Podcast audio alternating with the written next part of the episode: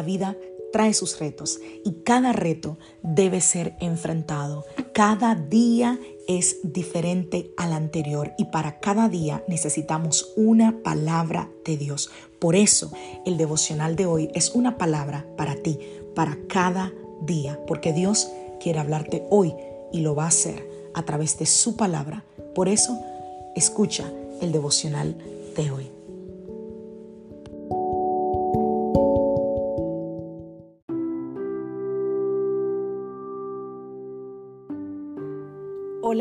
Soy la pastora Alicia Trijo y te doy la bienvenida a mi podcast donde vas a escuchar una palabra de Dios para cada día de la semana. Es el devocional de hoy. Es una manera de comenzar tu día lleno de la palabra de Dios y con, una, con un mensaje que sé que te va a edificar.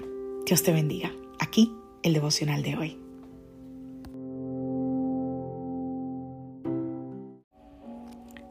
Devocional del día de hoy.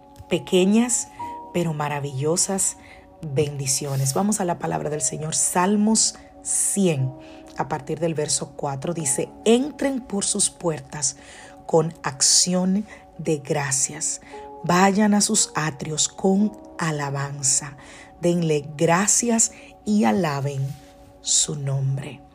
Salmo 50, verso 23. Pero el dar gracias es un sacrificio que verdaderamente me honra.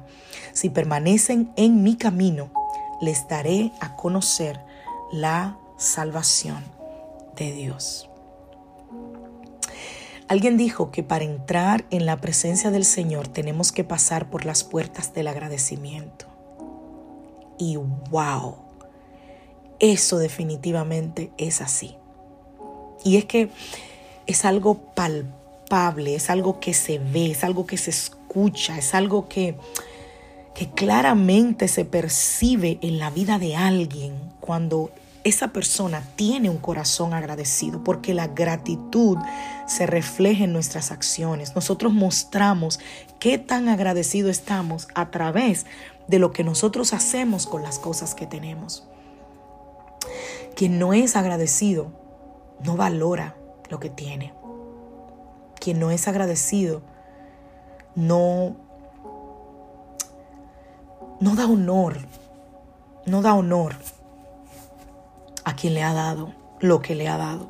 Si nosotros tomáramos el tiempo, hiciéramos un inventario de todo lo que nosotros recibimos de parte del Señor, wow, yo creo que no habría un papel que alcanzara para poder enumerar lo grandemente bendecidos que somos.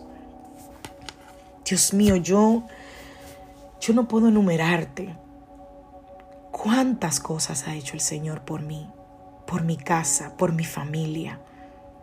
Yo no puedo enumerarte cuántas cosas Dios ha hecho. Las pequeñas cosas, esas que a veces no valoramos, son unas maravillosas muestras del amor de Dios. Yo suelo decir esos son los detalles del Padre para contigo. Porque a veces yo veo cosas tan lindas que el Señor hace en la vida de, la gente, en mi vida. Son detalles tan pequeños para alguien, pero tan grandes. Yo recuerdo que, y perdóname porque estoy conmovida hasta las lágrimas, recuerdo que en una ocasión yo anhelaba tanto algo era algo tangible, era una cosa, no era ni siquiera una bendición, no era la solución de un problema. Pero ay, yo lo anhelaba tanto, yo quería eso, yo lo veía en las tiendas y yo decía, ay, qué chulo, yo me quiero comprar eso. Y no era que no tenía el dinero para comprármelo, era que simplemente nunca sacaba el tiempo para comprármelo. Y siempre decía, ay, sí, bueno, ok, otro día lo compra y cuando vuelva. Y recuerdo que una vez Simplemente alguien llegó y me dijo, estaba en la tienda y sentí de parte del Espíritu Santo comprar esto para ti. Y cuando yo lo vi, yo no podía dejar de reírme. Y yo dije, Señor, tú tienes cuidado hasta de una bobería como esta. Esos son los detalles del Padre para con nosotros. Y estoy segura que si pudieras abrir tu micrófono y contarme tú a mí, ¿cuántas cosas no me contarías? ¿Cuántos detalles que Dios ha tenido contigo? Cosas que quizás para alguien sea una tontería, pero que para ti fueron ese detalle de amor que te recordó que el Padre te ve, que el Padre tiene cuidado de ti. Qué lindo cuando nosotros somos agradecidos. Y uno de los beneficios de la gratitud es que nuestra perspectiva de las cosas que nos rodean cambian por completo, porque aquello que nosotros vemos como una carga es transformado en algo por lo que nosotros podemos dar gracias. ¿Tú recuerdas eh, al apóstol Pablo, por ejemplo, que dice que tenía un aguijón en su carne y que tres veces le había pedido al Señor que se lo quitara? ¿Y qué le respondió el Señor? Mira, Pablo, bástate en mi gracia, porque mi poder se perfecciona en tu debilidad. Así que lo que era una carga inicialmente para el apóstol Pablo terminó siendo algo por lo que tenía que decir, Señor, gracias. Me basta tu gracia. Y hoy, hoy yo te invito a agradecer a Dios por todo lo que tienes. Agradece por todos esos, esos trastes que tienes que lavar, como yo, por ejemplo. Porque eso quiere decir que tienes una familia, que tienes un hogar, que hubo comida Agradece por las cosas que tienes que limpiar después de una fiesta, porque eso significa que tú estás rodeado de familiares, de amigos. Ahora en esta temporada de impuestos, agradece por los impuestos que tú tienes que pagar, pastora. no dañe el mensaje, sí. Porque si tú no tuvieras que pagar impuestos, quiere decir que no tuviste ingresos. Si vas a pagar impuestos, quiere decir que tuviste ingresos. Agradece por la ropa que te aprieta, Eso significa que hubo suficiente comida en diciembre. Agradece por el patio, por el backyard, por el jardín, como tú le llames. Por e, e, esas plantas, porque tienes que pagar para que te la corten, porque tienes que regar. Eso quiere decir que tú tienes una casa, un hogar. Agradece por las ventanas que limpiar, por las goteras que reparar, todo eso significa que tú tienes un hogar bajo tu techo, que tienes donde descansar. Agradece por la hermana de la iglesia que desentona quizás cuando canta. Pero agradece porque si la escuchas, eso significa que tú tienes oídos. Agradece por las lomas de ropa que tienes que lavar y que planchar y que doblar y que guardar. Ay, Dios mío. Porque eso significa que tú tienes con qué vestirte. ¿Qué otras cargas nosotros debemos transformar en motivos de agradecimiento? Quizás por cosas que ya no tienes. Por alguna razón no las tienes. Quizás deberías dar gracias y decir, Señor, gracias por eso que no tengo. Quizás no me convenía, quizás no era para mí. O quizás ya cumplió su temporada.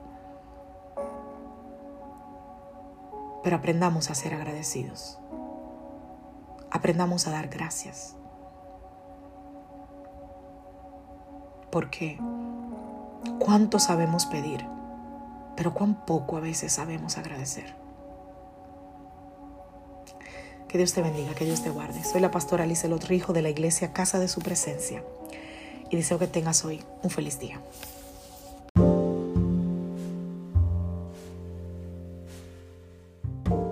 Devocional del día de hoy. Quédate quieto y cree en Dios. Vamos a la palabra del Señor, Éxodo capítulo 13, a partir del verso 17. Cuando por fin el faraón dejó salir a los israelitas, Dios no los guió por el camino principal que atraviesa el territorio filisteo, aunque esa era la ruta más corta a la tierra prometida. Dios dijo, si los israelitas llegaran a enfrentar una batalla, podrían cambiar de parecer y regresar a Egipto. Éxodo capítulo 14, verso 13. Pero Moisés le dijo, No tengan miedo, solo quédense quietos y observen cómo el Señor los rescatará hoy. Esos egipcios que ahora ven jamás volverán a verlos. Wow. Imagínate esa escena. Moisés se para a la orilla del Mar Rojo. Detrás está el pueblo gritando, llenos de miedo, de terror, de pavor, ¿verdad? El pueblo hebreo. Ese ruido, me imagino, que llenaba los oídos de Moisés, pero frente a él estaba el mar, el mar rojo que se dice que era un mar embravecido.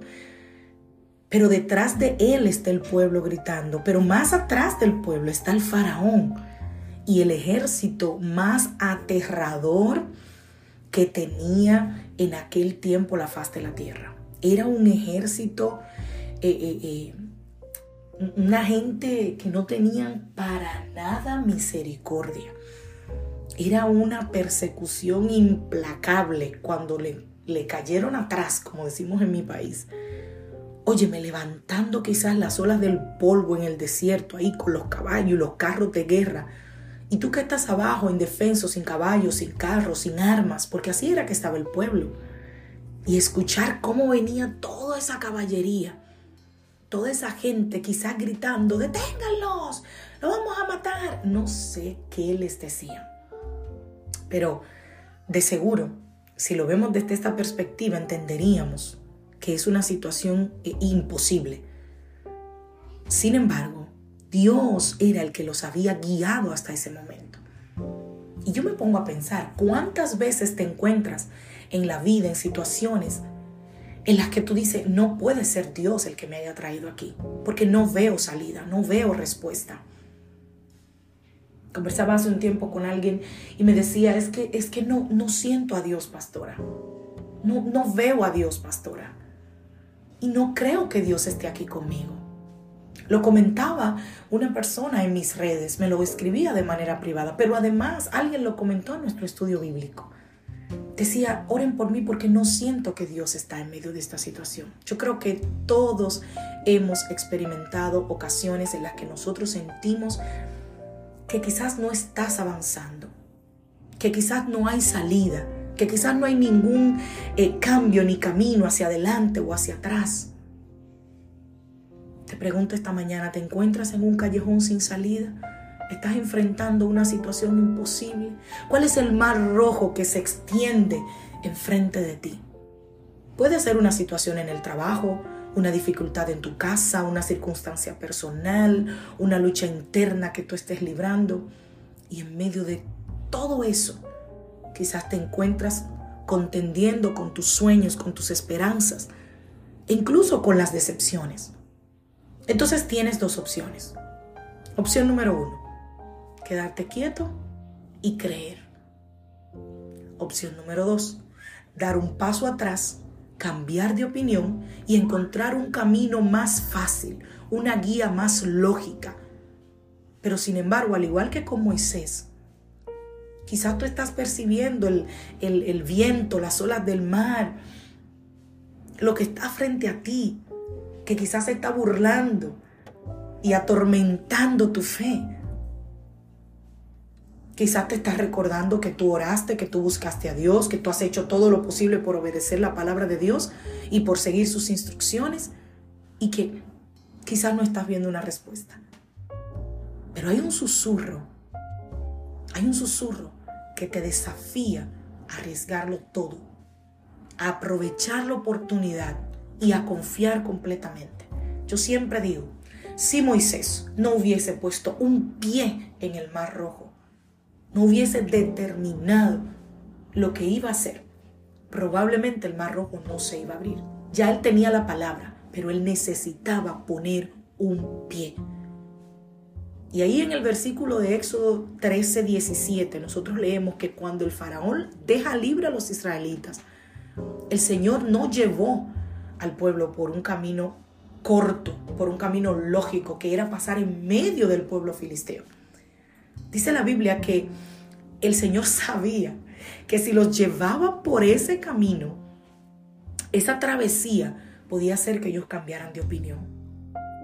Y el Señor, siendo sabio, siendo todopoderoso, el que todo lo ve, el que todo lo sabe, dice, no, prefiero llevarlos frente al Mar Rojo que pasarlo por un lugar donde ellos se van a devolver a Egipto. La gente tenía miedo. El mar estaba delante de ellos y era aparentemente imposible de cruzar. Los enemigos estaban detrás, acercándose. No había hacia dónde ir. Pero Moisés sabía que Dios los había llevado hasta ahí. Esa es la diferencia. Cuando a pesar de lo que tú puedas vivir, tú sabes que es Dios el que te ha llevado ahí. Y parecía imposible, pero en lo más profundo de su ser, quizás en su mismo espíritu, Moisés creía que Dios los había traído hasta ese punto y que asimismo el Dios que lo había llevado hasta ahí abriría el camino. Y sí, escuchaste bien, fue Dios el que los trajo hasta ahí. El mar enfrente, los enemigos atrás. Dios los llevó ahí. Por eso es que es mejor la voluntad de Dios para nuestra vida que cualquier cosa que la gente pueda decir o pensar o que yo misma pueda creer. La voluntad de Dios está por encima de mí. ¿Cuál es tu mar rojo? Tal vez ese mar rojo no sea imposible como tú lo has pensado. Te dejo con esta palabra. Éxodo 14:13. No tengan miedo, solo quédense quietos y observen cómo el Señor los rescatará hoy. Que Dios te bendiga, que Dios te guarde. Soy la pastora Lizelot Rijo de la iglesia Casa de Su Presencia y te deseo un feliz día.